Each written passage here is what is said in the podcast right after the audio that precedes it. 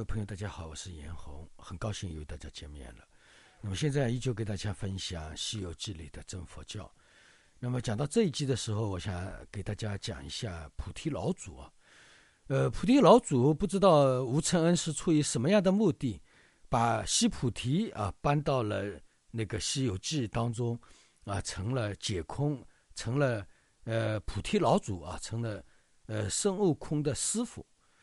呃，这个呢，我就觉得有点 奇怪啊。当然，我这里呃就当自己的一种参想吧。呃，菩提西菩提呢，在佛法当中，在佛的呃十大弟子当中呢，他是被称为解空第一。那么呃，也就是说是悟空性第一，这样一个意思，也就是开悟的一个人，也就是或者说呢是达到了阿罗汉的境界的这么一个人，他很会讲空。那么空呢，其实在佛教当中呢，呃，在中间，不善境界很高，但是呢，超越一层佛教，一层是讲有的嘛，二层是讲空，空是不出有的。那么，呃，吴承恩把西菩提啊变成了菩提老祖，呃，在这样的一个呃那个灵台呃方寸山啊斜叶呃呃三星洞当中出现了。一个菩提老祖成了呃悟空的师傅，在这一点上的话，呃，不知道呃那个吴老先生是达到什么目的，但是我的想法是这样啊，大家可以呃听一下，就是说呃，我也对我对道教不是很了解，但是相对稍微知道一点呢，呃，就是道教的修行境界。比如说放到佛教当中呢，就在佛教的一半，就在佛教的解空当中，呃，道教的修行境界也是达到空的境界。那么也就是说，菩提老祖在道教里面是可以成为老祖的，他的境界啊，他的解空第一，在道教里面已经是第一了。我认为呢，呃，吴承恩是有这样的一个道理在里面的，不然吴承恩不可能那里会出现一个。呃，菩提老祖啊，对吧？那么，因为菩提老祖他是解空第一，就是空性达到了第一的。但是呢，呃，道教里面他的至高境界就是达到空性。那么，所以呢，吴承恩这里戏剧性的把呃西菩提以菩提老祖的形象搬到了呃这个道教里面，以道教一个道士修行者的身份出现，成了孙悟空的师傅啊。那么，所以呢。我想这个，呃，是应该是这个样子啊，因为它主要是空性跟空性之间的相对应。那么它这里也，呃，无形当中告诉了我们一个话题，就是道教的修行在佛法当中就是在空性的层面啊，就我估计是这样。那么另外啊，呃，我讲这个故事，那么呃，悟空啊，他得到了一个生的一个师师傅的一个给他的一个赐的信啊，你姓生。那么，呃，悟空就非常的欢喜，非常的开心啊！我有信了，我有信了。但是他说：“师傅，那你既然给我一个信，那你何必再给我一个名呢？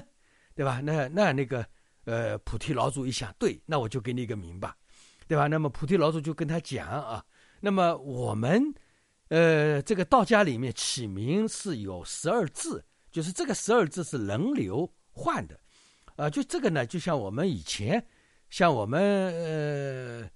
呃，凡夫当中，像我的姨父亲那一辈的时候，他们起名也是这样的，也是有十二个字，就是人流的十二个字，人一千，然后呢又重新来人这个十二人人又来人一千。像我父亲的那个字的时候呢，是叫宝宝贝的宝。当然他们是在家，那么就是一代一代传下来，十二个字起起完了，那么又重新到前面去。那么这个道教里面呢，它引用了，呃，也是。那么到底是道教里面有这样的名称，还是我们世俗当中就引用了道家的方法？这个我就无法去查证了，我就不知道了。但是呢，我记得我们我们家的以前的祖宗的，我们家以前的老辈，他们就是这样起名。那么但是呢，我在这里看到，就是道教里面也是这样起名的。那么这里的起名呢，第一个字是黄，啊，那这个黄呢，我感觉一下。呃，应该叫我们最早的时候，道教里面叫黄老邪书，黄老老是老子，黄是谁呢？是我们的最早的祖先，叫黄帝。黄帝的邪文，加上老子的邪文，这个称之为道家的。那么，所以呢，呃，把它称之为第一个字叫黄。当然，这个我自己现在这么蒙一下，但是到底这个黄字整不整切，我不太清楚。黄第二个叫大啊，大小的大。那么，呃，第三个叫智，智慧，智慧的智。那么第四个是慧，智慧的慧。那么第呃真如性隐。物言人杰这么十二个字，那么物呢，在其实是在第九个字啊，他们他那里说是第十个字，那么可能他们呃那个讲讲的时候，那个人可能他的口译的一个错误吧。那么他这里比如说智慧真如啊，那个比如说本性啊等等，那么物啊眼啊劫啊，那么呃这些呢也都是佛家所常用的名字。那么，比如说王啊、大隐啊，那么接引嘛，接引呢，我们佛教当中也会有的。那么像人呢，我们是没有劫，我们佛教当中也是有的，对吧？觉悟嘛，对吧？呃，我们要找到自己的本性。其实这些名字，除了前面的两个字呢，应该来讲，后来的字大大部分也都是跟佛教是一样。但是我后来听说啊，后来听说道教里面，因为我们佛教引入我们中国以后。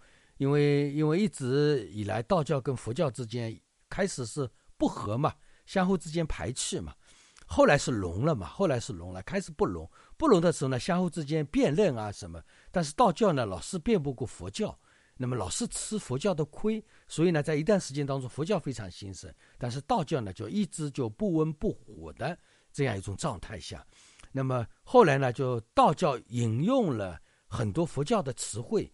比如说道教里面也有观音菩萨，对吧？那么最早的时候道教里面是没有观音的。那么当佛教有了观音之后，那么道教里面也引用了观音。实际上后来就道教很多的名词、很多的教法、很多的教义呢，也都引用了佛教。这个呢，我是呃听很多那个人说起过啊这样一个事情。那么这个悟呢？